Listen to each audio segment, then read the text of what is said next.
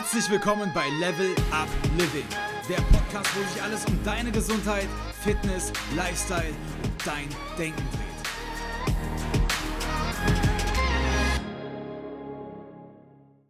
Herzlich willkommen, liebe Vanessa. Ich freue mich total, dass du heute hier bei mir im Podcast bist, denn wir haben heute ein ganz besonderes Thema hier im Level Up Living Podcast und zwar wollen wir heute mit dir ein bisschen über Endometriose sprechen. Und da du selbst betroffen bist, deine Erfahrungen und deine Learnings und ja, all deine ja, Gefühle, die da auch mit reinspringen, heute hier mitnimmst, habe ich mich wirklich mega gefreut, dass du dir die Zeit heute hier nimmst. Wir möchten so ein bisschen sensibilisieren einfach für dieses Thema, ein bisschen auch aufklären, weil Endometriose ist ja gar nicht so selten, wird aber ganz, ganz oft nicht rechtzeitig oder ganz lange nicht entdeckt. Und die Schulmedizin hat auch, hm, ja, also ich kenne das selber aus meinem Medizinstudium, behandelt das Thema so ein bisschen stiefmütterlich, was die Therapie zum Beispiel auch angeht. Das heißt, da wollen wir einfach so ein bisschen heute mit dir als Expertin und als Betroffener ähm, so ein bisschen drüber quatschen. Und ich freue mich riesig, dass du hier bist. Vielen, vielen Dank nochmal, dass du dir die Zeit nimmst. Ja, hi, ich freue mich auch da zu sein. Ich freue mich auch mal mit einer angehenden Medizinerin darüber reden zu können. Und ähm, ja, ich, ich, bin gespannt, äh, auf welche Themen wir jetzt im Detail dann eingehen werden und äh, ich freue mich. Sehr cool. Ja, ich würde sagen, vielleicht erzählst du doch einfach erstmal so ein bisschen was von dir, ähm, wie du also zum, zum Thema Endometriose gekommen bist und vielleicht auch, was das überhaupt ist. Und ja, wie war so dein Weg dahin? Ja, das Thema kam eher zu mir. ähm, dadurch, dass ich ja selber betroffen bin, äh, hat da irgendwann kein Weg mehr dran vorbeigeführt. Also es war jetzt rückblickend schon so, dass ähm, meine Periode immer ein bisschen anders war als ähm, ja, wenn man jetzt von einer normalen Periode spricht, wobei ich auch dazu sagen möchte, dass Endometriose definitiv mehr ist als in Anführungsstrichen nur Periodenschmerzen. Also das ist eine Ganzkörperkrankheit und umso ja, schwerwiegender der Verlauf wird, umso mehr merkt man dann auch, dass das nicht nur während der Periode ist oder es sich dann auch irgendwann mal verschiebt und zum Beispiel nur noch außerhalb der Periode ist. Also ähm, das ist dann doch um einiges komplexer. Und ich habe viele Dinge nie in Frage gestellt, weil ich es nicht anders gekannt habe. Also um mal so zwei Beispiele zu nennen. Erster Tag Periode hatte ich schon immer Durchfall, also dachte ich, das hat jeder. Ähm, das war für mich einfach völlig normal und auch, dass mir so schwindelig wurde, dass ich dann häufig ähm, mich nach dem Aufstehen nochmal irgendwie hinlegen musste oder auch dann, wenn ich schon im Bad war, dann nochmal hinlegen musste, weil ich sonst einfach umgekippt wäre. Ähm, das war für mich einfach normal. Das war Stich, erst, also so Stichtag, erster Tag Periode und ab da war das jeden Monat so. Und ich bin auch nie auf die Idee gekommen, irgendwie nachzufragen, ob, ob das bei anderen nicht so ist, weil ich halt einfach dachte, ja, das gehört ja dazu. Das habe ich ja so schon immer gehabt. Warum soll das bei anderen anders sein? Und habe jetzt dann quasi erst so einige Jahre später dann äh, gelernt, dass es eben nicht normal ist. Und ich würde sagen, ich habe mich immer ganz gut durchgemogelt mit den ähm, Schmerzen, während, ähm, ja, während der Realschule, da, da hatte man nicht so lange Schule, da war meistens um 13 Uhr Schluss. Also das war dann schon machbar in der Ausbildung habe ich es dann, als ich dann auch länger arbeiten musste, ich habe eine Ausbildung zur Mediengestalterin gemacht, da habe ich es dann schon häufig gemerkt. Ich hatte allerdings ähm, Gleitzeitmodell, also ich konnte da dann an den Tagen, wo es mir nicht so gut ging, dann einfach früher heimgehen und habe das dann halt quasi vor oder nachgearbeitet. Im Studium konnte ich mich auch immer ganz gut durchmogeln, sage ich mal. Und so richtig zum Problem wurde es dann, als ich nach dem Studium ins Arbeitsleben eingestiegen bin und da halt einen heftigen Workload hatte, viel gearbeitet habe. Und da wurde das ganz schnell zum Problem, weil ich ja nicht gleich in, in den ersten paar Wochen, Monaten da ständig fehlen konnte. Mhm. Ja, richtig krass. Du hast also wirklich einfach Symptome gehabt, Beschwerden gehabt, die echt stark waren. Und das hört man ja trotzdem ganz, ganz häufig, dass Frauen und vor allem auch junge Mädchen halt denken, dass das normal ist. Dass zum Beispiel massive Periodenschmerzen oder du hast es auch beschrieben, dieses schwindelig sein, dass das halt einfach dazugehört. Und ähm, da kann man ja wirklich heutzutage sagen, von der Medizin aus, ist es einfach definitiv nicht normal. Also das hast du schon ja, ganz, ganz richtig ja. gesagt. Ähm, und das ist natürlich auch ganz wichtig, einfach jetzt für alle Frauen hier zu wissen, die zuhören, weil Endometriose ja gar nicht so selten ist. Und nee. einfach ja ganz, ganz oft nicht entdeckt wird. Bevor wir jetzt darauf eingehen, wie das denn dann bei dir kam mit der Diagnose, kannst du vielleicht nochmal erklären, was Endometriose genau ist. Du hast dich dann bestimmt ja auch irgendwie so eingelesen und wahrscheinlich hat sich dein Wissen dazu auch immer wieder erneuert. Aber vielleicht für die Leute, die diesen Begriff noch nie gehört haben, was versteht man denn darunter überhaupt? Also Endometriose ist Gebärmutterschleimhaut ähnliches Gewebe. Das ist auch vielen Betroffenen echt wichtig, nicht zu sagen, das ist Gebärmutterschleimhaut, sondern ähm, die Mikro, also die Struktur unter dem Mikroskop etc. Das ist dann alles doch nochmal ein bisschen anders als bei Gebärmutterschleimhaut. Ähm, und die siedelt sich an Stellen an, wo sie nicht hingehört. Also es wurde schon überall eigentlich im Körper gefunden. Ähm, es gibt sogar Endometriose an der Lunge, ähm, am Zwerchfell, am Darm kommt sie häufig vor. Also alles, was so in der Nähe der Gebärmutter ist, ähm, ist ziemlich häufig befallen, wie Blase, Darm, ähm, aber auch in der Bauchdecke. Also ähm, ja, man kann im Prinzip sagen, dass eine Endometriose sogar teilweise aggressiver in Organe reinwachsen kann als äh, mancher Krebstumor. Also das zeigt auch wirklich, dass das jetzt nicht so ach, das ist so ein bisschen Gebärmutterschleimhaut. Ähm, es ist dann schon mehr.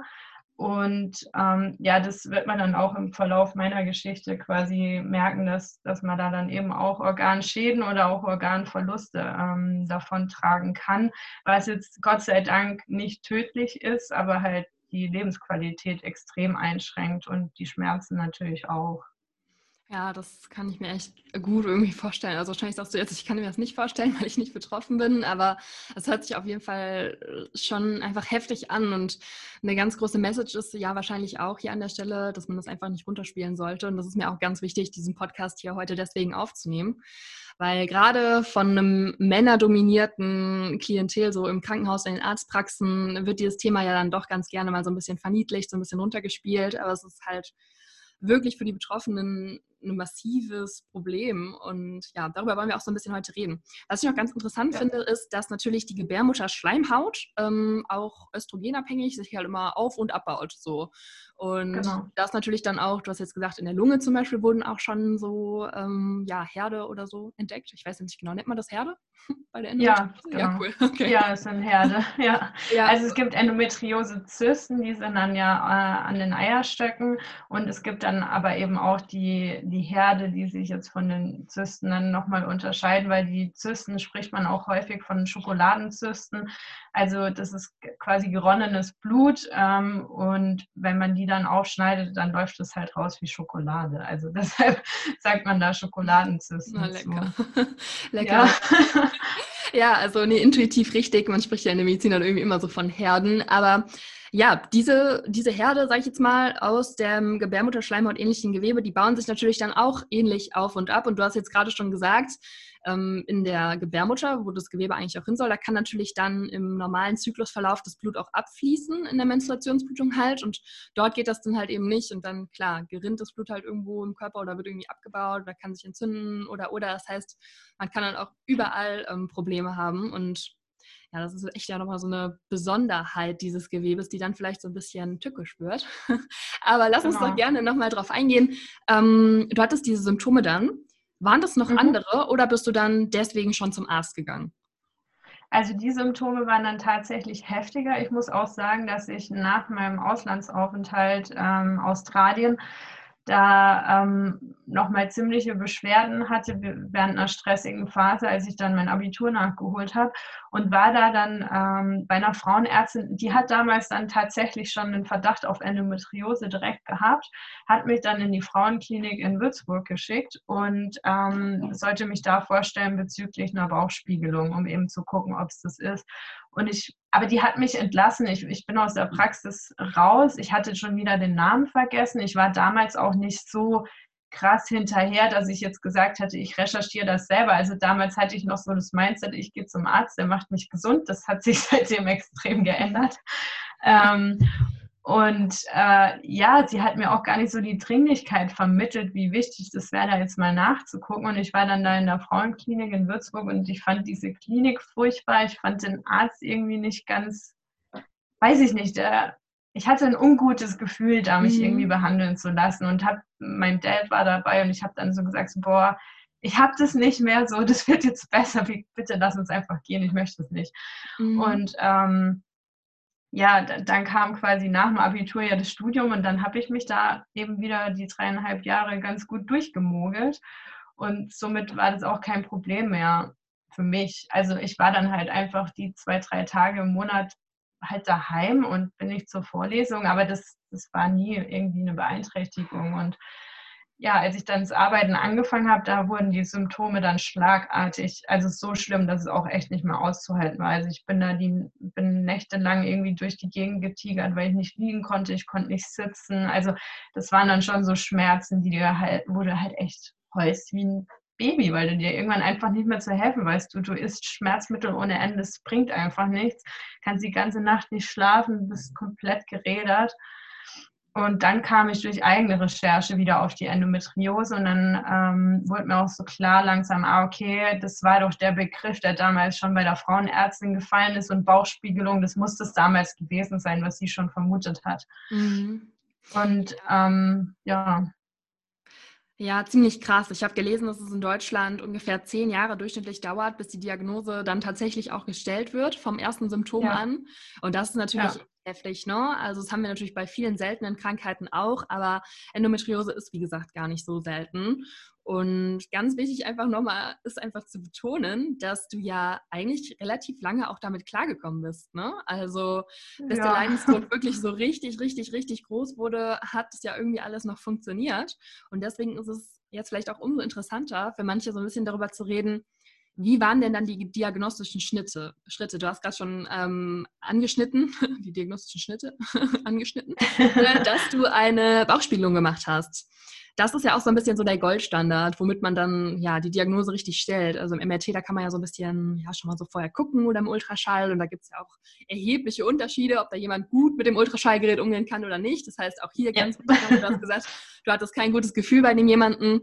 Sowieso immer, egal worum es geht, sich einen Arzt suchen, bei dem man sich gut aufgehoben fühlt und der Patient, ähm, ja, es geht um seine Gesundheit, darf natürlich dann auch einfach entscheiden, zu wem er möchte. Das gilt immer. das ist mir ganz wichtig ja. zu sagen, weil Patienten manchmal so ein bisschen noch so ein schlechtes Gefühl haben, deswegen auch in der älteren ja, Gesellschaft, in der älteren Generation. Ähm, dann hast du eine Bauchspiegelung gemacht.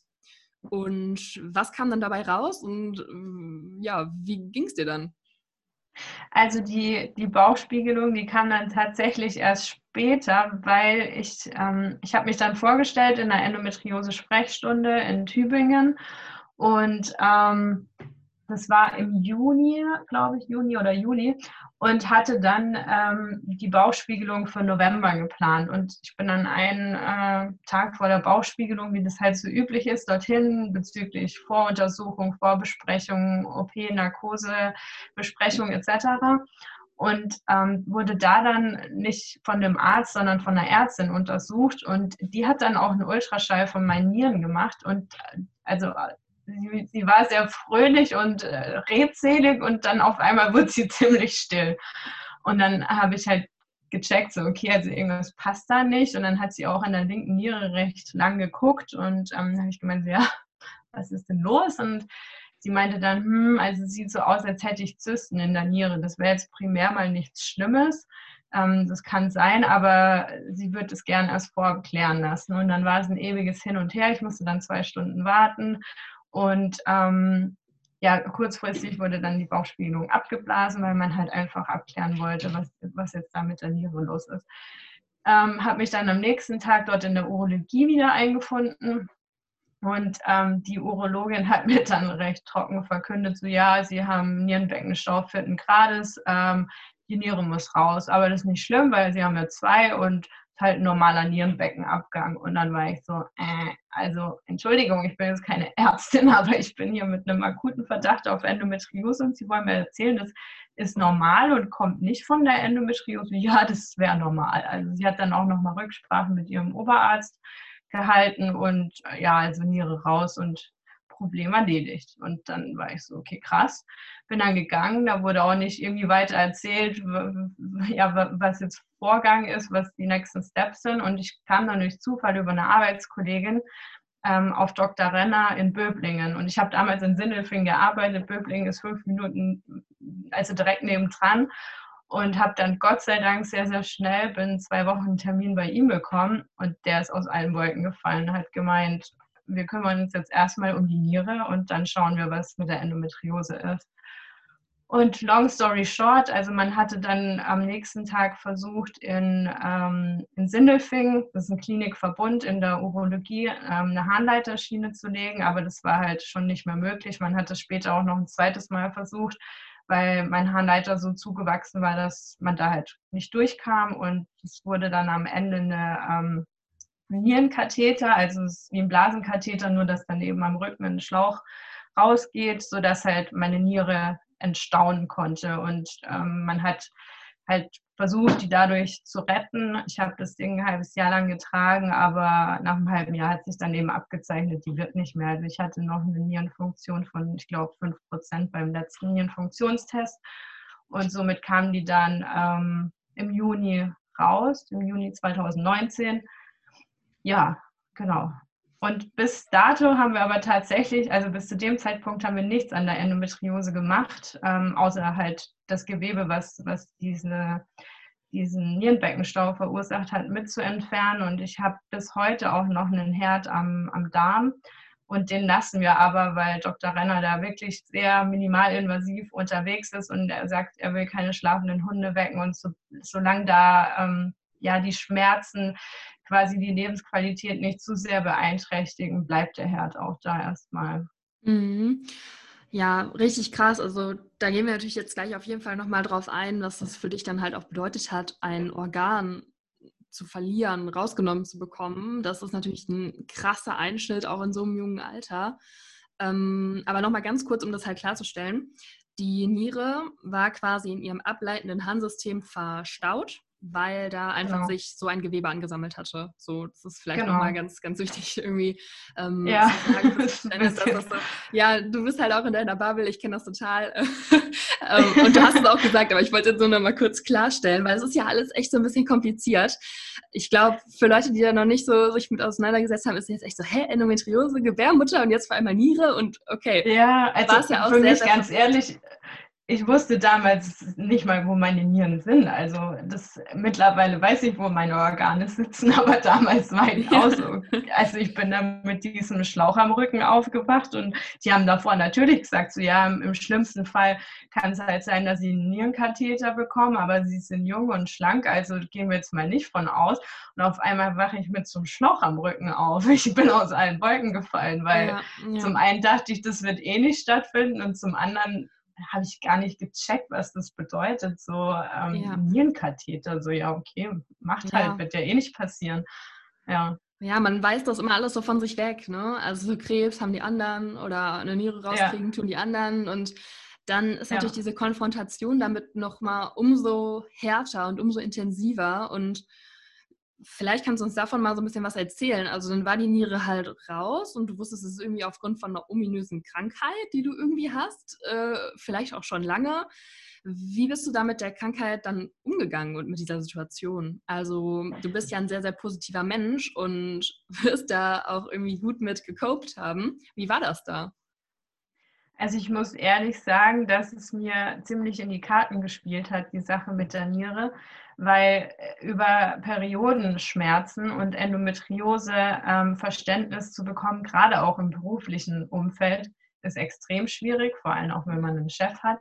Aber wenn man sagt, so du, meine Niere funktioniert nicht mehr, dann ist es komischerweise was ganz anderes. Wobei jetzt dieser Verlust der Niere ähm, gar nicht das Schlimme rückblickend für mich ist, weil dadurch habe ich keine Beeinträchtigung. Ich merke es nicht. Das Schlimme sind die Schmerzen und das wird durch was anderes verursacht. Natürlich hatte ich zu dem Zeitpunkt auch extreme Nierenschmerzen. Ich habe das als Unterrückenschmerzen damals beschrieben. Jetzt mhm. rückblickend weiß ich, ja, okay, das war meine Niere, macht Sinn. Ähm, aber das ist jetzt nichts, was mich im Nachhinein beeinträchtigt. Was mich nach wie vor beeinträchtigt, ist die Endometriose und die damit verbundenen Schmerzen. Aber um, um um Verständnis zu bekommen und ähm, ja auch im beruflichen Kontext da nicht als oh, die Olle mit ihrem bisschen Periodenschmerzen abgestempelt zu werden, hat mir das tatsächlich ähm, sehr in die Karten gespielt. Ja, richtig, richtig traurig natürlich irgendwo, dass es einfach so ist, ähm, dass diese gynäkologischen Beschwerden, ganz egal was das jetzt eigentlich ist, es muss ja keine Endometriose sein, aber das wird halt immer so ein bisschen runtergespielt. Ne? Also wie gesagt, ja. sicherlich hat das auch was damit zu tun, dass halt ganz, ganz lange Zeit dieses medizinische Umfeld, dass die Chefärzte, ähm, ich habe nichts gegen Ärzte, aber es, es, es, zeichnet sich schon ab, dass einfach gerade die Medizin ganz lange einfach Männer geprägt war. Ne? Und ja. ich bin mir auch sehr sicher, das habe ich schon bei ganz, ganz vielen Frauenproblemen so ja, mitbekommen, gelesen und auch ja, diesen, diesen Touch einfach so gefühlt. Wenn Männer Endometriose hätten, dann wäre man in der Forschung wahrscheinlich da schon so ein bisschen weiter. Da sind sich sogar die, da sind sich sogar die Endometriose-Experten einig darüber, dass das genauso wäre. Ja, also es also man leider wirklich immer so ein bisschen äh, am Rande oder auch wenn, wenn Fußballspieler in der Bundesliga Millionen schwer aufgrund von, ihren, aufgrund von ihrer Periode, die vielleicht sogar ganz normal ist, nicht so die Top-Leistung abrufen können, dann hätten wir da schon einen ganz anderen Ernährungsberater vielleicht im Team. Also man muss wirklich sagen. Da hat Martina Diel einen überragenden Text zugeschrieben. Sie war so eine der ersten, bei der ich mich über Endometriose informiert habe. Sie hat auch ein Buch und die hat mal wirklich so einen fiktiven Text geschrieben, wenn Männer Endometriose hätten und dann genau das, was du beschreibst, so ja, Podolski sitzt auf der Ersatzbank mit einer Wärmflasche als Periodenschmerzen. Ja. Also die hat richtig cool beschrieben, wie, ähm, wie anerkannt es dann wäre und wie jeder drüber reden würde und ja, auch in einem ja. sportlichen Kontext kein ja. Tabu wäre. Also ja, genau wie du sagst. Sehr gut. Es zeichnet sich halt einfach ab. Ne? Also es ist halt einfach, finde ich, ganz, ganz klar zu erkennen, dass wir dadurch, dass wir halt Frauen sind, dieses gynäkologische Problem haben, so wie du auch gerade gesagt hast, einfach ähm, ja, dieser, dieser, dieses Krankheitsansehen und vielleicht auch die Unterstützung und die Anerkennung überhaupt dieser Krankheit eben sich nicht so durchsetzt, nicht so etabliert ist, nicht so ja, einfach Anerkennung bekommt. Und ja. das ist natürlich echt schade, vor allem weil du halt eben auch beschreibst, dass dir das in dem Moment eigentlich direkt klar war, dass du halt für die Niere die freie Zeit, die Ruhe, die Unterstützung, die netten Worte bekommst, die du brauchst vielleicht auch und für eine Endometriose und Periodenschmerzen halt nicht, sondern eher so ein bisschen als memmiges, zickiges Mädchen abgestempelt wirst. Das ist also eigentlich echt ein gesamtgesellschaftliches Problem natürlich jetzt hier. Ja. Ähm, aber auf jeden Fall krass, krass, dass du das so sagst. Ähm, ganz, ganz viele vom alten Schlag von den Ärzten empfehlen dann ja auch immer so ein bisschen klassisch, okay, äh, eine Frau hat irgendwelche Beschwerden mit ihrer Periode, Pille. So. Ja. ganz normale, ganz logische Schlussfolgerung. Damit hast du dich ja wahrscheinlich, dann, ja genau, damit hast du dich wahrscheinlich dann ja auch ein bisschen auseinandergesetzt in dem Zeitraum, oder? Ja, ähm, ich hatte die Pille ähm, schon, bevor ich meine Diagnose bekam, ich glaube eineinhalb, zwei Jahre vorher abgesetzt. Ähm, weil sie mir auch erst rückblickend, habe ich das gecheckt, extrem auf die Stimmung geschlagen hat. Also als ich in Australien war, hatte ich ähm, eine Pillenpause und ich war ein ganz anderer Mensch. Ich habe das dann jahrelang gedacht, so ja, okay, es war halt Australien, ne? natürlich mhm. ist man da glücklicher. und ähm, als dann dieses ganze Pillenthema aufkam, habe ich dann irgendwann gecheckt, aha, okay, vielleicht kommt es davon. Habe die abgesetzt und es war so bam. Also es war richtig krass. Ich war so wieder, wie ich mich vorher gekannt habe. Ähm, und habe ja auch von meiner Stimmung her, von, von meiner Positivität, wo jetzt heute jeder sagt, dass, dass ich das so krass habe, trotz Endometriose, ähm, das habe ich, weil ich diese Pille nicht mehr oder weil ich keine künstlichen Hormone generell mehr nehme. Ähm, also für mich persönlich funktioniert es nicht. Das wäre die aller, allerletzte Instanz, wenn ich mir überhaupt nicht mehr zu helfen weiß. Dann würde ich sagen, okay, jetzt probiere ich es damit nochmal. Aber ansonsten halte ich da persönlich für mich relativ wenig davon. Ich muss aber dazu sagen, es gibt Studien, die zeigen, dass ähm, die, eine Pille oder die Visan in 50 Prozent der Fällen sich positiv auf die äh, Schmerzlinderung auswirkt.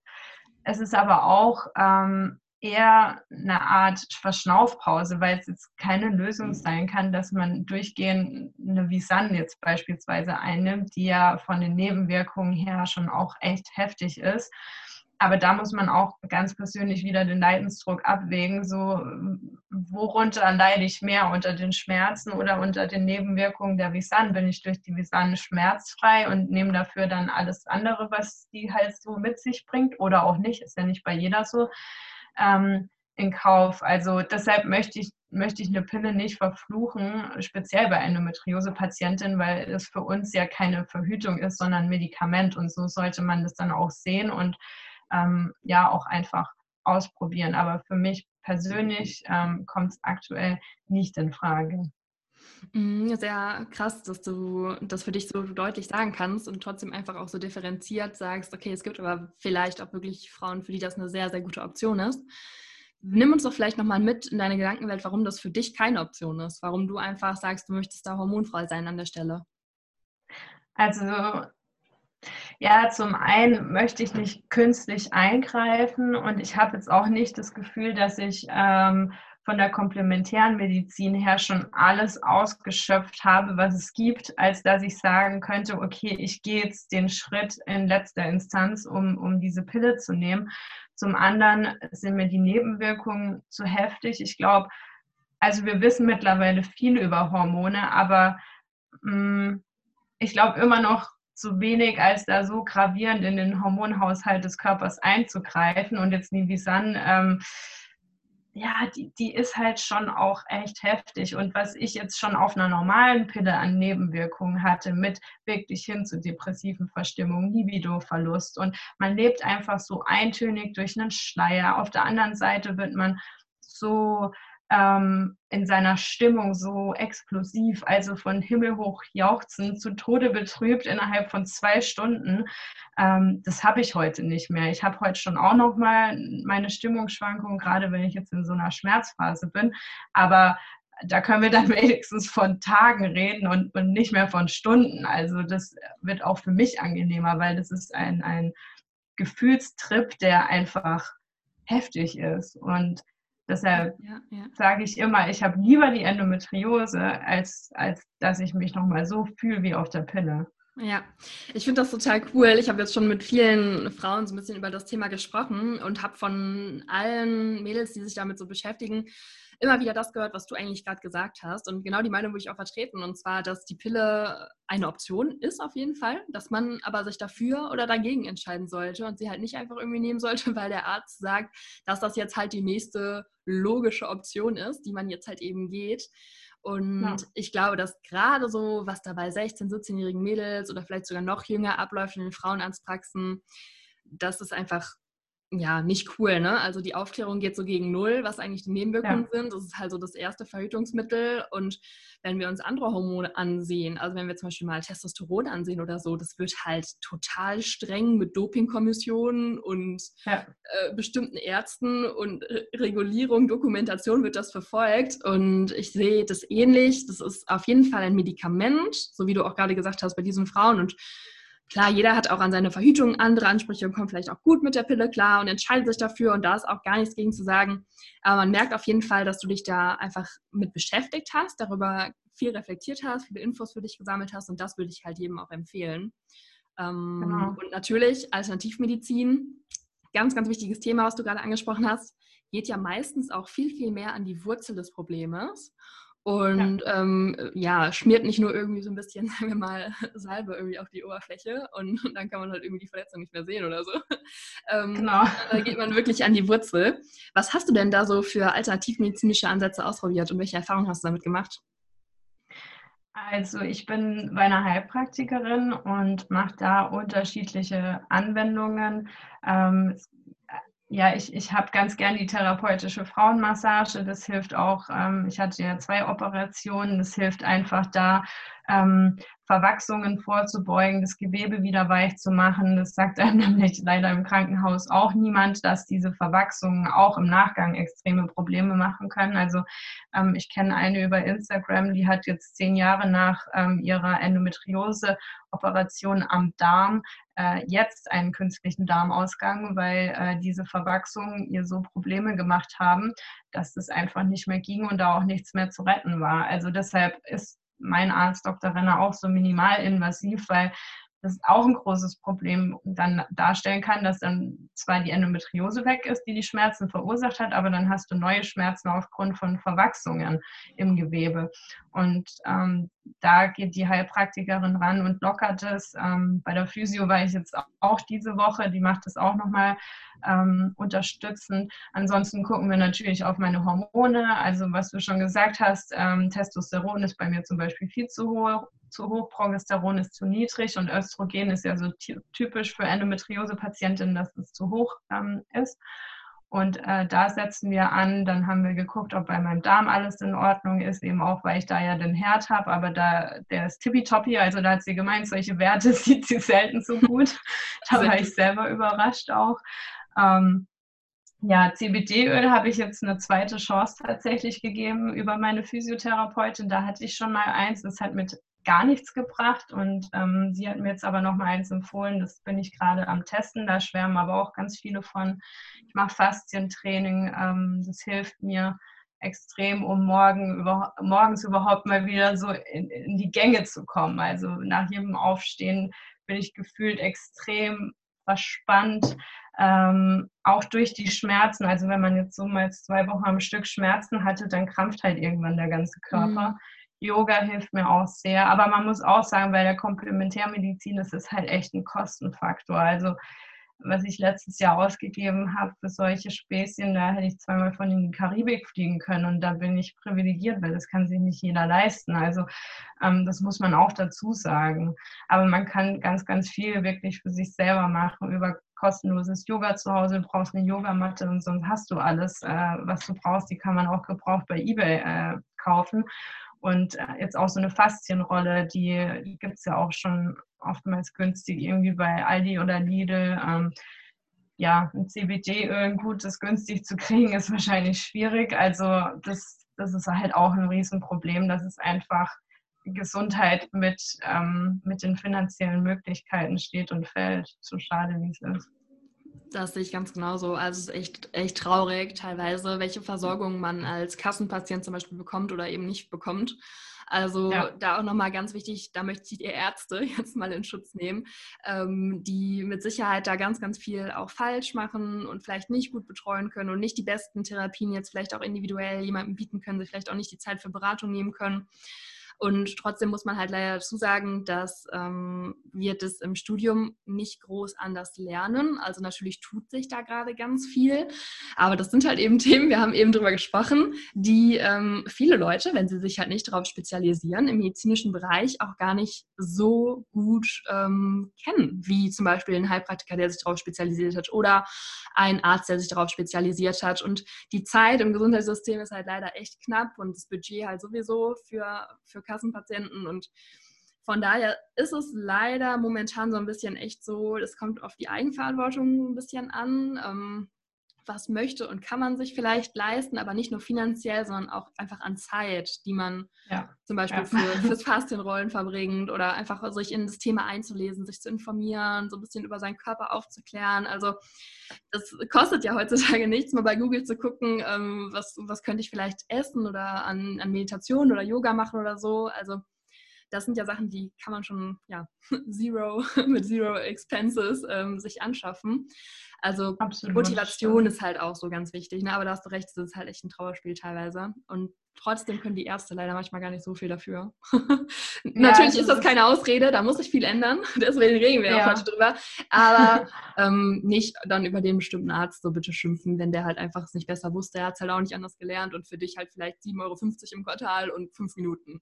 so. Richtig, also das ist, das wissen auch viele nicht, wenn man sich da mal intensiver mit beschäftigt, dann fängt man an, das zu verstehen. Aber wenn man sich mal anguckt, ähm, Deutschland schneidet da ja echt mies ab, schon bei den ähm, Hausärzten. Da hat der Hausarzt kriegt im Schnitt, ich glaube, sieben, äh, sieben Minuten irgendwas äh, bezahlt für die Behandlung. Und das sagt auch Dr. Renner. Also äh, fürs Reden äh, bekommt man von der Krankenkasse kein Geld, was ein Riesenproblem ist, weil um eine Endometriose-Diagnose zu stellen, muss man reden. Und äh, eine Laparoskopie, die bringt halt auch nicht so viel, ähm, wie jetzt, um mal wieder das Beispiel Krebs äh, zu bringen, wie, wie jetzt eine Chemotherapie. Also da ist halt das Problem, dass es einfach schlecht bezahlt wird und die Ärzte ähm, ja tatsächlich einfach keine Zeit haben, sich die Zeit für die Patientin zu nehmen, um denen dann eine adäquate Beratung, Versorgung etc. zu geben, weil halt ich auch oft gefragt werde, ja, aber das hat mir mein Arzt ja nicht gesagt. So, ja, weil,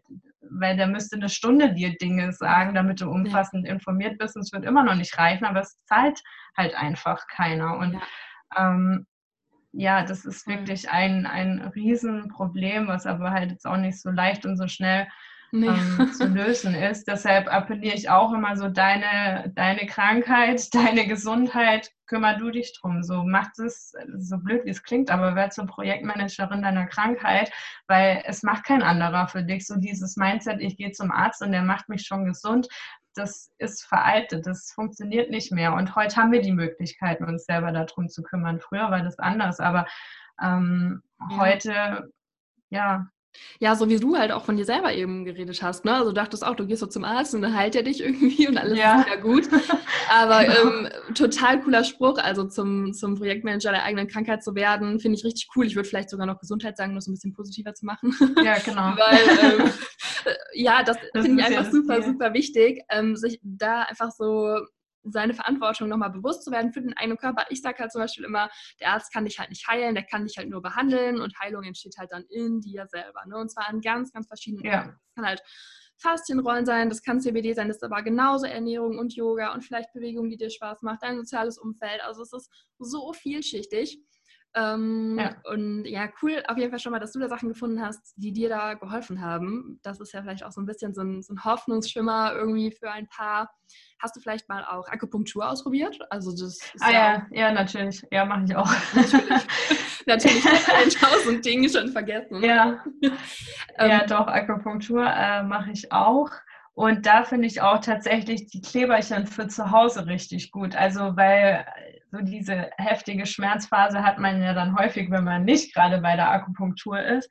Ähm, was auch gut ist, ich war jetzt einmal wirklich mit heftigen Schmerzen dort und das ist, also da konnte ich auch nicht ruhig liegen. Das war ein mhm. bisschen ein Problem dann mit den Nadeln, weil ich dann halt echt so unruhig bin. Ich kann nicht 20 Minuten irgendwie auf einem Fleck liegen. Ich bin die ganze Zeit am Hin und Her ja, ruckeln, um zu gucken, dass ich irgendwie eine Position finde, die bequem ist, aber es ist am Ende keine bequem. Mhm. Naja, aber auf jeden Fall haben mir da diese äh, Kleberchen fürs Ohr extrem geholfen.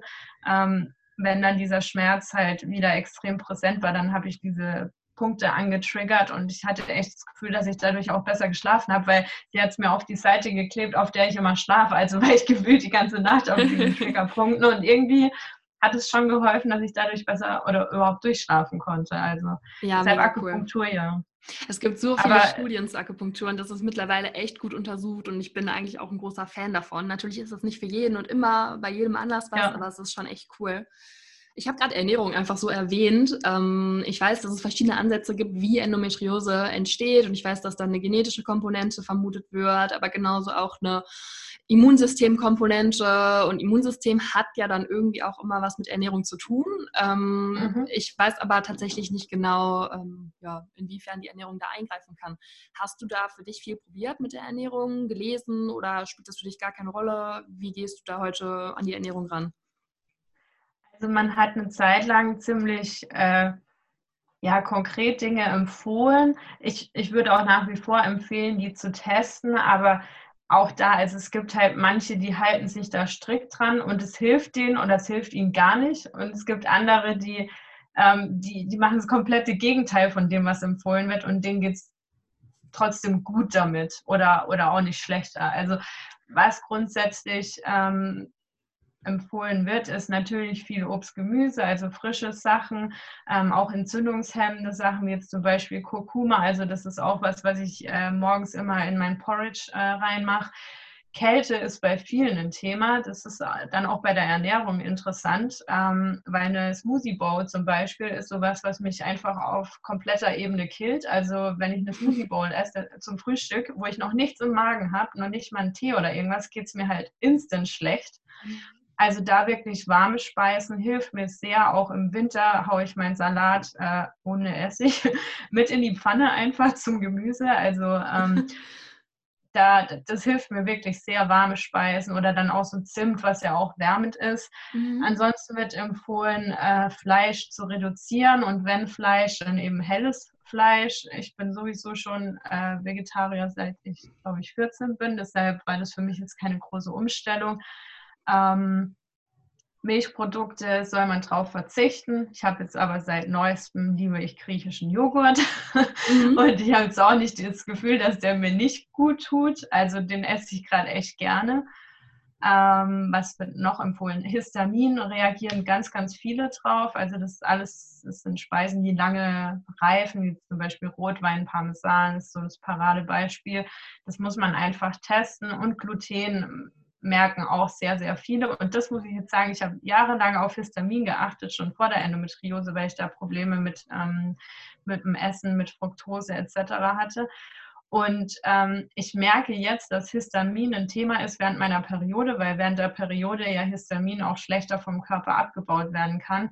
Oder man muss auch darauf achten, wenn man extrem viel Sport macht, ähm, das schüttet ja auch mehr Histamin im Körper aus. Also das ist ein sehr komplexes Thema, aber man kann sich dem mal ähm, ja, annehmen und gucken, ob das einen Impact hat bei einem persönlich. Und ich habe jetzt aber festgestellt, dass bei mir Gluten viel stärker zu meinem Wohlbefinden beiträgt. Ähm, und seitdem verzichte ich so gut es geht auf Gluten. Aber ich sage immer, Ernährung muss auch noch Spaß machen. Also man darf sich jetzt nicht alles verbieten. Ich höre mich rein, ähm, worauf ich Lust habe, was mein Körper verlangt. Ich habe es während meiner Periode, da, da, trinke ich gefühlt einen Liter Orangensaft am Tag, weil ich so Cravings nach Orangensaft habe.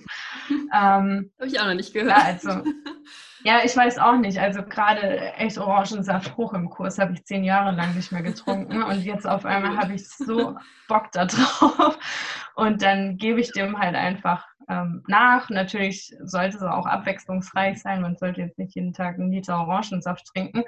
Ähm, aber da einfach zu gucken, was einem gut tut, aber eben auch nicht, dass es zu einschränkend ist. Wenn ich jetzt irgendwo, weiß ich nicht, zu Besuch bin, dann esse ich auch mal ein Stück Kuchen, wo Gluten drin ist, wenn ich einen guten Tag habe. Also halt wirklich alles in Einklang. Ernährung soll Spaß machen, soll nicht stressen, es soll einen nicht zu 100 Prozent einschränken. Aber wenn man eine Einschränkung dann hat, dann wird man auch echt viel kreativer, weil man neue Sachen ausprobieren muss. Also ähm, das ist nicht immer per se was Schlechtes. Ich koche heute viel, viel kreativer als manche von meinen Freundinnen, die alles essen können. Ähm, das eröffnet dann einem auch so ein paar neue Türen. Voll cool. Also es hört sich richtig, richtig, richtig gesund an, wie du zu diesem Thema stehst und auch ja an der Stelle wieder sehr reflektiert. Und es hatte mich jetzt echt interessiert, wie das da so aussieht mit dem Thema Ernährung. Und tatsächlich war die Antwort ja ganz genau aus dem Bilderbuch einfach eine anti-inflammatorische Ernährung, also einfach eine anti-entzündliche Ernährung, um so ein bisschen das genau. Immunsystem zu beruhigen. Also alles, was du jetzt gesagt hast, wenig Fleisch, weniger Milchprodukte und auch da wollte ich nochmal so ein bisschen sagen, griechischer Joghurt ähm, ist ja sehr, sehr viele Verarbeitungsstufen hinter normaler Milch. Also ich weiß, dass da auch viele genau. Leute jetzt auf den Widerstand stoßen und sagen, okay, das ist trotzdem ein Milchprodukt. Aber wir wissen ja auch heute, dass jeder Verarbeitungsgrad, der nach der normalen Milch noch kommt, also Käse, Joghurt oder sowas, Joghurt sowieso aufgrund von den Präbiot, also wegen den ähm, ja, guten Bakterien, die sich darin finden für unseren Darm, sowieso eine Ausnahme. Ähm, dass also quasi jeder Verarbeitungsgrad das für uns eigentlich nochmal so ein bisschen gesünder macht, obwohl ich auch Milchprodukte kritisch sehe. Aber ja, so viel einfach nochmal dazu. So ein griechischer Joghurt ist auf jeden Fall besser als ein Liter Milch. ähm, also ich trinke auch wirklich keine Milch. Ich ähm bei Soja muss man auch wieder aufpassen wegen den Phytoöstrogenen. Da ist man sich nicht einig, ob das jetzt gut oder schlecht mhm. für uns ist. Deshalb sage ich, okay, ähm, ich versuche es halt ähm, zu meiden. Klar esse ich dann auch mal irgendwie was mit Soja, weil es halt viel gibt. Aber jetzt bei der Milch zum Beispiel schütte ich mir da jetzt auch nicht literweise Sojamilch rein. Da gucke ich dann halt, dass das Mandelmilch ist. Hafermilch ist jetzt wieder schwierig wegen Gluten, schmeckt aber am besten im Kaffee. Also man muss halt einfach so ein bisschen ähm, für sich gucken, womit man gut fährt. Ähm, ja, ja, ich stehe auch voll auf Sojamilch, muss ich sagen. Die finde ich geschmacklich sogar echt am besten, muss ich jetzt hier zugeben. Ich mag die auch. aber, ja, ähm, aber genau, dieses Thema mit den Phytoöstrogenen ist halt so ein, so ein ständiges Thema, wo die Forschung jetzt echt gerade auch richtig Gas gibt. Ne? Also es ist halt eben so ja. Östrogen-ähnliche Substanzen drin sind, halt eben Phyto von der Pflanze. Und es gibt genau. total widersprüchliche Ergebnisse. Manchmal heißt es, sie sind gesund, manchmal heißt es, sie sind nicht so gesund. Also da ist es so ein bisschen abwarten und genau im Zweifelsfall halt einfach ein bisschen drauf verzichten. Was mich auch interessiert, genau. machst du denn dein Kurkuma morgens in dein, in dein Porridge oder in, dein, in deine Bowl? als Pulver? Genau, den, oder? Nee, äh, aktuell als Pulver. Ich, ich würde es gern frisch machen, aber Ah, auch da muss man halt irgendwo gucken, dass alles, was man so für sich tut, noch in einen 24-Stunden-Tag reinpasst. und da bin ich dann halt ähm, bequem und äh, nehme tatsächlich das Pulver. Und zu den äh, Phytoöstrogenen nochmal, das ist eben gerade bei Endomädels wichtig, weil wir eh schon in der Regel eine Östrogendominanz haben, dass man da eben nicht noch mehr zuführt. Ähm, mhm. Ich weiß jetzt nicht, inwiefern das, ich sag mal, bei normalen Frauen ein Problem ist oder nicht. Aber das ist eben gerade die Diskussion bei Endometriose, dass man da nicht noch mehr ähm, Östrogene draufkippt. Ja, das ist echt ein spannendes Thema. Es gibt ja echt ganze Wissenschaften über diese anti-östrogene Ernährung. Also im Leitungswasser finden sich ja dann auch Östrogene sagt man ja. zumindest. Ähm, aus verschiedenen Auszügen ist es immer unterschiedlich hoch. Ähm, so genaue Richtwerte gibt es natürlich dafür auch nicht, wie viele es sein dürfen. Das heißt, es ist auch ganz schwer zu sagen, ob wir zu viele davon im Wasser haben oder nicht, weil da gibt es halt einfach keine guten Richtwerte für. Und jede Stadt und das ist, ja dann Qualität. Und es ist ein Problem für Männer dann auch tatsächlich. Voll, also voll. Äh, was ja dann häufig in, in der Diskussion ist, dass dann Männer quasi auch zu viel Östrogene haben, was dann nicht nur für uns scheiße ist, sondern auch für die. Ja. Genau. Ja, so verweiblichen. Es gibt dann da immer halt so krasse ja. äh, Studien, so, oh, Mann kriegt Brüste, nachdem er Leitungswasser getrunken hat. so krass ist es dann jetzt vielleicht nicht, aber es ist auf jeden Fall ein Riesenthema.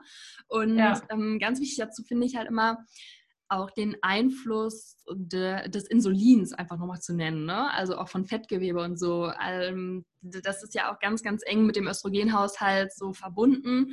Und gerade bei Männern ist es zum Beispiel so, dass Männer, die zum Beispiel viel Fettgewebe haben, und bei Frauen ist das nochmal so ein bisschen anders, aber es gibt da auch gewisse Parallelen, dass dieses Fettgewebe halt eben dann auch Östrogene herstellt und äh, dicke Männer halt eben dann auch einfach mehr Östrogen in sich haben. Ne? So. und dass das dann wieder Siehst andere Prozesse antreibt und das, das hängt alles miteinander zusammen. Ah. Das ist ein ganz, ganz komplexes Ding. Ähm, ja, aber so ist es. Das wusste ich jetzt auch noch nicht, habe ich auch was gelernt. Ja, und das Krasse ist natürlich dann, wenn du eher ein schlanker Mann bist oder vielleicht sogar sehr auf deinen Body achtest, dann hast du auch weniger Fettgewebe und das führt dazu, dass du dann noch weniger Östrogen produzierst und dadurch bist du eher noch muskulöser. Also irgendwo ist das, sogar eine positive. Ja, unfair. die, man aber auch nicht, die man aber auch nicht überreizen darf, ähm, weil irgendwann gibt es natürlich dann auch wieder so einen, so einen Einbruch der Sexualhormone, wenn der, wenn der Körperfettanteil zu stark nachlässt, also abnimmt. Aber das ist echt ein interessantes Thema. Ähm, auch Zucker ist da halt einfach. Zucker natürlich sowieso, auch wenn es um Inflammation geht, also um Entzündungen, einfach nicht so ja. zu empfehlen. Aber du hast es schon gesagt. Man soll natürlich auch sich das erlauben, einfach Spaß haben und so. Ähm, schon eine richtig coole Einstellung. Ja, es ist auch, wenn man echt so ein bisschen lernt, auch mit seinem Zyklus zu leben. Ähm, also ich, ich merke das auch extrem, wann ich was crave oder Lust drauf habe. Also jetzt während meiner Periode zum Beispiel habe ich viel, viel mehr Lust auf Zucker. Deshalb dann wahrscheinlich irgendwann auch kam der Orangensaft ins Spiel, weil das ja dann Fruchtzucker ist, aber halt jetzt nicht so dieser ganz schlimme industrielle Zucker.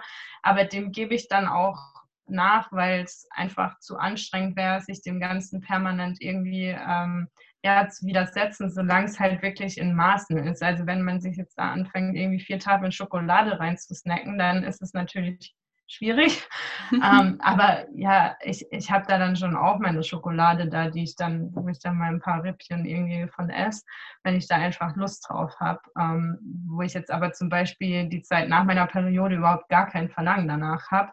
Also das ist schon, wenn man da anfängt, das zu beobachten, dann muss man schon teilweise schmunzeln, wenn man merkt, so, okay, dieselben Marotten jeden Monat aufs Neue. ah ja, ist echt schön und vor allem so einfach, wie schlau der Körper ist, ne? Und Voll. was der einfach spürt, so ein bisschen, was er jetzt braucht, Magnesium oder so, ne? Das ist schon echt richtig interessant. Da gibt's, ach, das ist wieder so ein ganz anderes Thema. Hast du vielleicht noch so ein paar andere Learnings, die du uns mitgeben möchtest oder die du ja einfach Hörerinnen hier mitgeben möchtest. Da war ja jetzt schon echt viel dabei, aber bestimmt gibt es da noch so ein paar andere Messages, die du gerne loswerden möchtest, oder? Dann wäre jetzt Zeit dafür. Also das, was du jetzt gerade gesagt hast, so dass unser Körper eigentlich intelligent ist und alles weiß, was er braucht, ähm, ist eine wichtige Message, weil wir haben einfach nur verlernt oder wahrscheinlich wir haben es nie gelernt, äh, diese Nachrichten ja zu entschlüsseln und zu verstehen. Und sobald man jetzt in meinem Fall gezwungen ist, sich damit zu beschäftigen, ähm, merkt man auch, dass, dass der Körper schon einem alles sagt, was er braucht oder auch ähm, während der Periode sich einfach dann auch wirklich mal zurückzunehmen.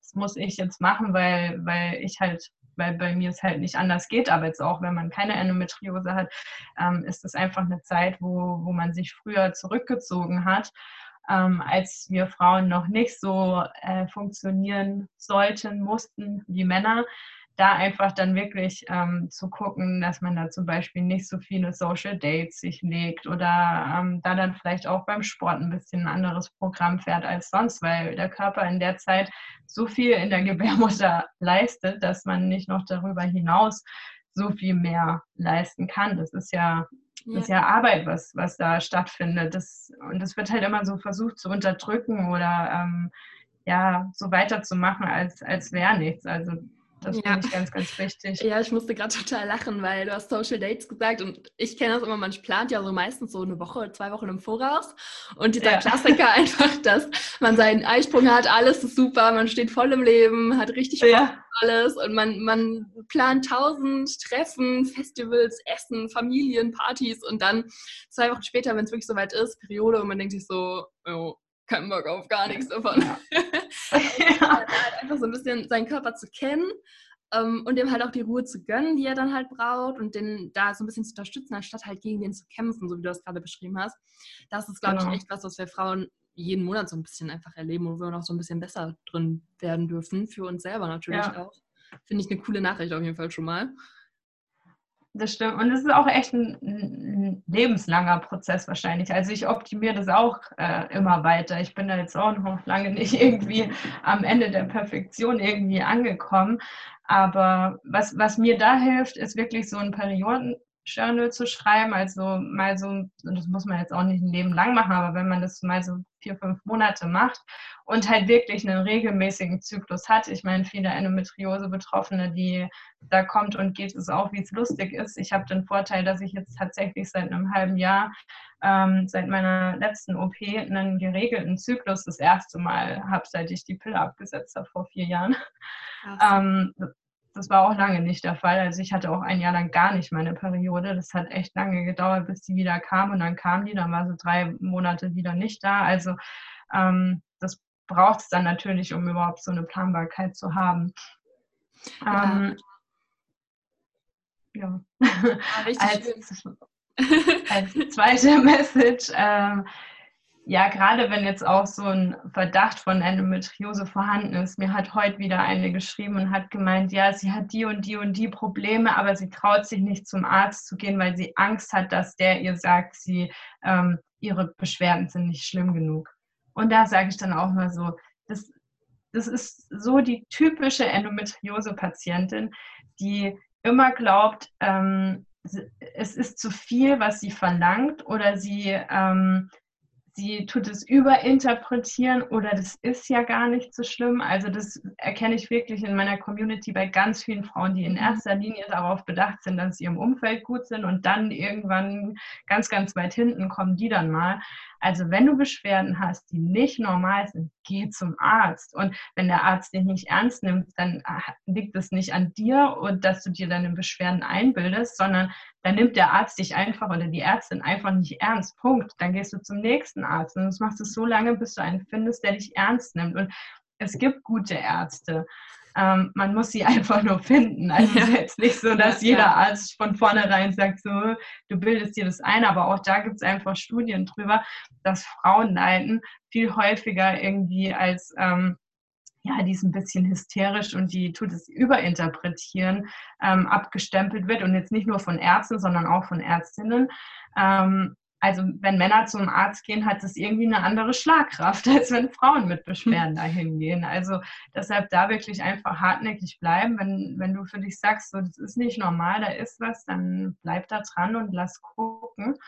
Ähm, und jetzt auch speziell bei Endometriose höre ich es leider immer wieder, dass dann Gynäkologen sagen, ja, nö, ein Endometriosezentrum gebe ich Ihnen keine Überweisung. Da dann auch echt mal ein bisschen unbequem werden und sagen, ja, das ist aber Ihre Pflicht und ich möchte das als Patientin und ähm, ja, wirklich darauf bestehen. Vielleicht kannst du da noch einen Tipp geben, wie man da ans Ziel kommt, weil wie kann ein Arzt sagen, ja, nee, äh, ich, ich schreibe Ihnen jetzt keine Überweisung in ein Endometriosezentrum, wenn die massive Schmerzen und Probleme haben. Also was kann ich da als Patientin machen? Ich sage halt immer so sein, ja, so, so ein bisschen ja, bestimmter werden und es wirklich gezielt einzufordern. Ich meine, klar, zur Not muss man sich halt einen anderen Arzt suchen, aber das ist dann häufig ja auch bei Fachärzten wieder mit langen Wartezeiten etc. verbunden. Also vielleicht hast du da noch einen Tipp.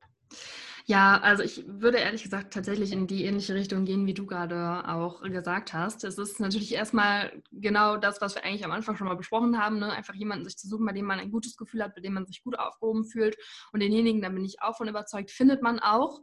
Und ja, solange man ihn nicht gefunden hat, eben genau immer wieder mit Nachdruck einfach dem Arzt klar machen, dass man wirklich einen Leidensdruck hat, der hoch ist, dass man von ihm jetzt eine ja, ganz, ganz kleine Leistung, sage ich jetzt mal, auch einfach nur äh, einfordert. Es ist ja wirklich nichts Großes, diese Überweisung zu schreiben. Und ja. ähm, natürlich nicht beleidigend werden. Klar, das ist, das ist natürlich auch immer eine emotionale Situation und viele Frauen oder Männer natürlich auch werden dann auch sehr schnell, das habe ich auch schon mit vielen Praktika und Formulaturen erlebt, so sehr schnippisch, persönlich ähm, und ja, sehr emotional. Davon würde ich halt eher abraten, weil darauf hat der Arzt halt auch nicht so Lust und dann kriegst du deinen Willen in dem Moment auch nicht mehr. Also mit Nachdruck, selbstbewusst einfach sagen, hey, das und das ist mein Problem. Ich bin jetzt darauf angewiesen, dass Sie mich hier bitte überweisen. Ich bitte Sie darum, ich habe die und die Beschwerden und ich brauche das jetzt. Das ist meiner Meinung nach auch einfach ganz wichtig, das einfach klar zu machen, dass man nicht kommt, damit der Arzt sagt, alles ist gut, weil da gibt es halt auch manchmal so ein bisschen so ein Kommunikationsproblem, so dass man wirklich sagt, ich komme hier hin, weil ich jetzt deine Hilfe brauche. Ich brauche diese Überweisung zum Beispiel ähm, zum Spezialisten. Und das finde ich auch echt, echt wichtig. Aber es gibt halt auch Ärzte, das muss man auch sagen, da stimmt dann vielleicht die Chemie nicht oder man ist einfach nicht auf einer Frequenz unterwegs und dann muss man da, finde ich, auch nicht ähm, ja, noch zu lange probieren, irgendwie in die Behandlung zu kommen oder sowas, ähm, dann einfach woanders hingehen. Dieses Recht hat man ja als Patient in Deutschland zum Glück. Und ja. ja, dann einfach dort sich Hilfe suchen, wo man sich gut aufgehoben fühlt. Aber ja, es ist ein krasses Ding.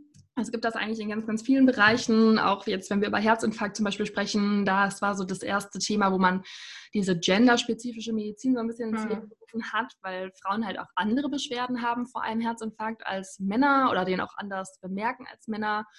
Ähm, ja. man, man, spricht immer so von diesem charakteristischen Schmerz im Arm und in der Schulter und so. Und bei Frauen ist es teilweise wirklich anders und wird dann auch vom Arzt nicht so wahrgenommen, während bei Männern direkt so, Gott, er hat einen Herzinfarkt. Und deswegen genau. ist die genau. Sterblichkeit bei Frauen tatsächlich dann auch höher, weil ja die Symptome nicht so gedeutet werden, nicht so ernst genommen werden. Und das sind so ganz, ganz typische Themen, äh, mit denen es damals anfing, das alles zu erforschen. Und ja, jetzt geht das natürlich weiter und ist ganz wichtig, um da einfach ja auch als Frau im System dann die Position klar zu machen, dass man da jetzt eine bestimmte Therapie oder Therapieoption, Aufklärung, Informationen, egal worum es geht, verlangt, möchte und ein Recht darauf hat. Ganz, ganz wichtig. Hast du sehr gut gesagt. Ja, ja ich finde es ja schön, dass, also scheinbar hattet ihr Gendermedizin im, im Studium schon, oder? Ja, man muss sagen, das ist leider echt was, was ähm, so ein bisschen am Rande behandelt wird. Ich finde es eben einfach sehr interessant. Ne? Mhm. ähm, und wahrscheinlich ist es auch so, weil ich eine Frau bin. ja. Äh, ich muss sagen, das ist so ein bisschen so eine Tendenz einfach, die sich da echt so ein bisschen abzeichnet, dass es für die Männer okay ist, würde ich jetzt mal so sagen. Dass ähm, Frauen, also natürlich auch nicht für alle, man darf da nicht alle über einen Kamm scheren, das ist natürlich auch ganz, ganz klar. Aber häufig ist es dann schon so ein bisschen so, ja, okay, äh, wir Männer wollen ja jetzt, jetzt hier nicht in die Gynäkologie oder uns irgendwie genderspezifische Medizin reinziehen. Das sind schon eher dann so Kurse, die von Frauen überwiegend besucht werden oder Wahlfächer, wo die dann vielleicht auch mhm. reine Frauen besetzen. Aber ist ja oft so, dass so gesamtgesellschaftliche Themen häufig dann von dem betroffenen Geschlecht erstmal aufgegriffen werden, bevor die dann irgendwann wirklich ja. gesamtgesellschaftlich werden. Also von daher möchte ich ja da jetzt auch so ein bisschen einfach sagen, lass uns abwarten. Jeder hat so seinen Teil, der da wahrscheinlich auch wichtig ist und den er dazu beitragen kann, egal wo er gerade ist. Ähm, ja, aber einfach sich dazu trauen, ist ganz wichtig. Und das, was du gesagt hast, so ich habe Angst, zum Arzt zu gehen, weil der vielleicht sagt, ich habe XY ist natürlich per se schon mal sehr problematisch, weil äh, wenn du das hast, gerade dann müsstest du möglichst schnell beim Arzt sein. Also genau dann, ja, wenn du schnell dort bist. Oder halt, dass die Symptome quasi nicht ausreichend genug sind, um ja, das ja. zu haben. Also so war es jetzt eben, eben bei ihr, wo sie dann, also mir wirklich eine Palette aufgezählt hat, was, was halt, wo ich schon eindeutig sage, das ist nicht normal und sie dann so, reicht es? Ist es schlimm genug? Und auch da, ich meine, ich bin jetzt halt auch so ein Extrembeispiel. Ähm, mich hat das jetzt zwei Organe gekostet, aber das ist jetzt, sage ich mal, nicht die Norm. Also es gibt ja auch viel mildere Verläufe und man muss jetzt nicht irgendwie kurz davor sein, ein Organ zu verlieren, dass man dann mal zum Arzt gehen darf. Also ähm, ich sage immer, sobald ähm, man Schmerzen hat und jetzt meistens startet es halt mit der Periode, gerade bei Endometriose, so hat es bei mir auch angefangen. Mittlerweile ist es auch, oder ist es hauptsächlich nach der Periode, also gar nicht mehr währenddessen. Ähm, es darf nie so einschränkend sein, dass ich meinem normalen Alltag nicht mehr nachgehen kann. Und mit normalen Alltag meine ich dann eben ähm, jetzt nicht, dass man fünf Social Dates an einem Tag äh, sich äh, legt und das dann nicht schafft, das nicht, aber halt einfach, sobald es so einschränkend ist, dass man ähm, dem Beruf nicht mehr nachgehen kann oder sich nicht mehr selber um sich kümmern kann oder äh, wenn man in die Dusche geht, das sich schon wie Marathonlaufen anfühlt, so dann ja, darf ja. man und soll man unbedingt zum Arzt gehen. Ja, total. Vor allem ganz, ganz oft ist es ja einfach so, dass man so Krankheiten wie Depression oder eine Endometriose einfach nicht sehen kann. Ne? Also jeder würde mit einem gebrochenen Bein zum Arzt gehen und ja. mit einer Depression oder sowas äh, geht man dann halt nicht immer ja, zum Arzt, weil, weil, das, weil man das nicht greifen kann und weiß nicht genau, okay, wo sitzt es, wie sieht das überhaupt aus? Wir haben nicht so eine abstrakte Vorstellung davon. Und das ist einfach die Gefahr, die man hier eingeht, dass man halt einfach nicht zum Arzt geht, weil man das nicht greifen kann. Ne? Aber du hast es gerade richtig gesagt, sobald einfach ein Leidensdruck da ist, der vom gesundheitlichen Zustand ausgeht, ist die Zeit da, um zum Arzt zu gehen. Ganz egal, ob du weißt, woran es dir fehlt, ob du irgendwas sehen oder greifen kannst. Wenn da so ein Leidensdruck ist, dann einfach mal einen Arzt oder eine Ärztin aufsuchen. Und das Schlimmste, was passieren kann, ist, dass der dich wieder wegschickt. so, ne? Also, das, ja.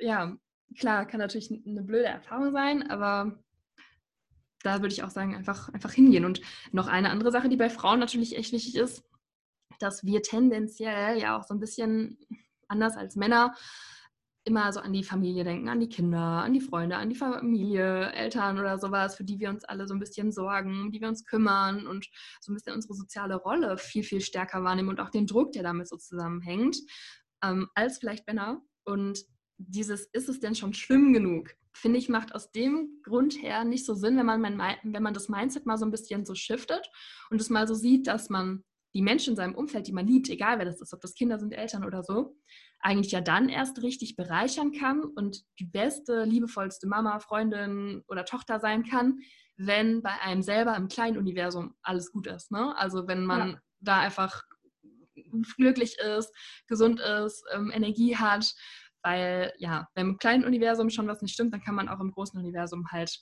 ja keinen, keinen großen positiven Impact hinterlassen, so wie man das sonst könnte. Und dieser Mindset-Twist ist vielleicht so ganz schön, um vielleicht, wenn einem das schwerfällt, sich selber sehr, sehr wichtig zu nehmen, das doch für die anderen zu machen. Obwohl man wegen den anderen vielleicht erstmal nicht will. so. Das hast du richtig schön gesagt.